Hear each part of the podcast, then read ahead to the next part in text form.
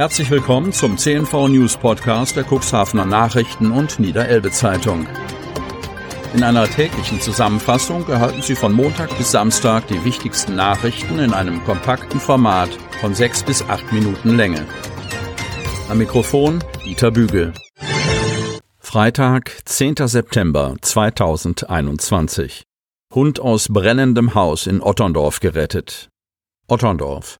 In Lebensgefahr hat sich ein mutiger Hausmeister bei einem Großfeuer in Otterndorf, über das wir gestern im Podcast berichtet haben, begeben.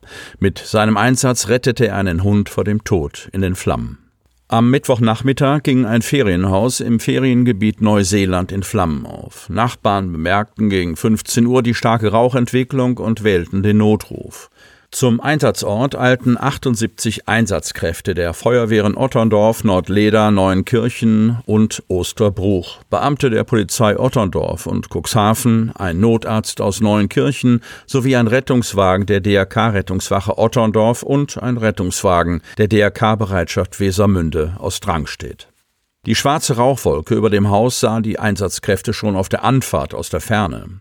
Währenddessen hörte ein Nachbar lautes Winseln eines Hundes im Gebäudeinneren. Die Feriengäste aus dem Raum Würzburg, die derzeit in dem Haus Urlaub machen, waren zum Zeitpunkt des Feuers auf Ausflugstour in Hamburg.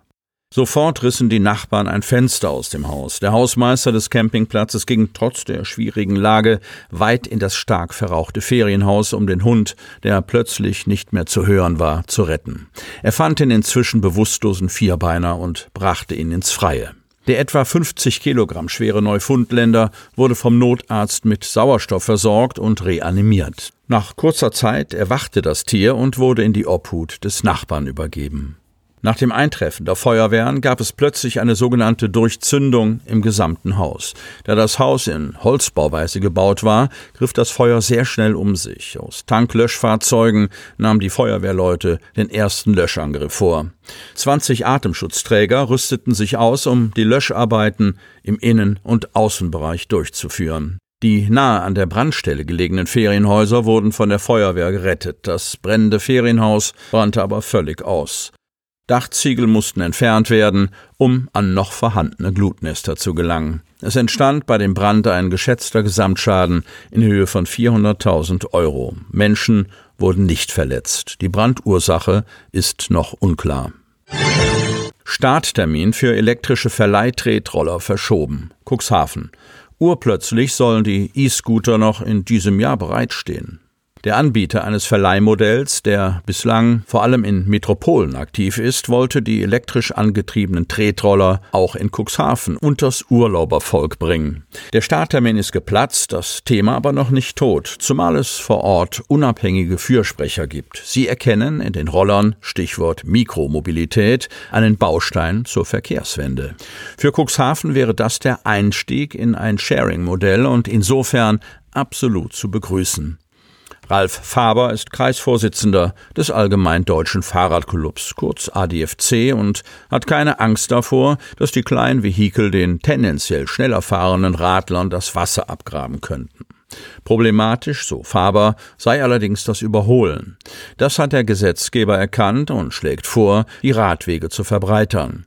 Aus Sicht des ADFC-Kreisvorsitzenden kommt es nun darauf an, dass die Kommunen diese Empfehlungen berücksichtigen. Im Rathaus, wo sich bis dato zwei E-Scooter-Verleiher nach einer Genehmigung für die Einrichtung von E-Scooter-Depots im öffentlichen Raum erkundigt haben, machte man sich in den letzten Monaten weniger Gedanken um den E-Scooter-Verkehr als vielmehr um die Frage, wo die via App buchbaren Leihroller nach Fahrtende landen. Nach Diskussionen in den politischen Gremien hat es die Stadt dem Rollerverleiher Limebike Germany, kurz Lime, zur Bedingung gemacht, dass die ca. 200 E-Scooter, die das Unternehmen im Stadtgebiet einsetzen möchte, nicht nur an vordefinierten Stationen abgeholt, sondern an ebensolchen wieder abgegeben werden müssen. Die Stadt hat hierfür rund 35 Standorte vorgesehen, erläutert Stadtsprecher Marcel Kolbenstädter. Große Probleme in der Kontaktverfolgung. Kreis Cuxhaven. Der starke Anstieg an Corona-Neuinfektionen hat dem Landkreis dazu geführt, dass das Gesundheitsamt vor großen Problemen steht, alle Kontaktpersonen von Infizierten nachzuverfolgen. Die Belastung der Kontaktverfolgung ist derzeit sehr hoch. Da geht es uns leider nicht anders als den anderen Gesundheitsämtern in Niedersachsen, bestätigt Landkreissprecherin Kirsten von der Lied. Derzeit arbeiten ihren Angaben zufolge 43 Beschäftigte des Landkreises allein in der Fall- und Kontaktermittlung. Dazu kommen zahlreiche weitere Mitarbeitende im Bereich Bürgertelefon, Verwaltung und Stabsleitung. Und selbst dies seien noch zu wenige Personen.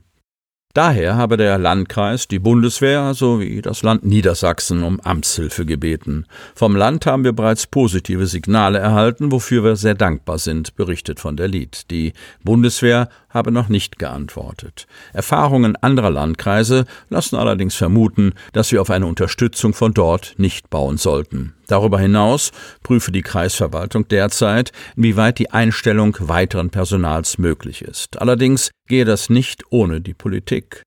Entsprechende Vorlagen werden für den kommenden Kreistag vorbereitet. Der hohe Arbeitsaufwand bei der Kontaktverfolgung ist laut von der Lied mit denen der vorangegangenen Pandemiewellen nur begrenzt vergleichbar. Jeder Indexfall hatte erheblich mehr Kontakte als während eines Lockdowns und die Kooperationsbereitschaft der Betroffenen nimmt deutlich ab. Dadurch kämen pro infizierter Person schnell unzählige Telefonate zusammen. Zudem werden die Kolleginnen und Kollegen zum Teil am Telefon ungeniert belogen, sagt die Landkreissprecherin. Eine zusätzliche Aufgabe sei darüber hinaus die Koordination der Verdachtsfälle durch positive Schnelltests, die im vergangenen Winter und Frühjahr noch nicht so ins Gewicht fiel. Durch die Pandemie im Allgemeinen und den verstärkten Fokus auf die Kontaktnachverfolgung im Besonderen würden schon jetzt Aufgaben liegen bleiben. Dazu zählt beispielsweise der zum Impfmobil umfunktionierte Bücherbus, sagt von der Lied. Sie möchten noch tiefer in die Themen aus Ihrer Region eintauchen? In unserem CNV-Themen-Podcast auf Tauchgang gibt's alle 14 Tage per Interview interessante Personen, emotionale Stories und bemerkenswerte Projekte aus dem Landkreis Cuxhaven direkt auf die Ohren. Damit Sie ab sofort keine Podcast-Folge mehr verpassen, benötigen Sie lediglich einen sogenannten Podcatcher. Auf den meisten Smartphones ist dieser bereits vorhanden. Falls nicht, dann suchen Sie ganz einfach in Ihrem App Store nach einem kostenlosen Podcatcher wie zum Beispiel Spotify, Apple Podcast oder AntennaPod. Selbstverständlich können Sie unsere Podcast-Folgen auch direkt über unsere Website unter cnv-medien.de slash podcast anhören. Die hörten den Podcast der CNV Medien, Redaktionsleitung Ulrich Rode und Christoph Käfer. Produktion Rocket Audio Production.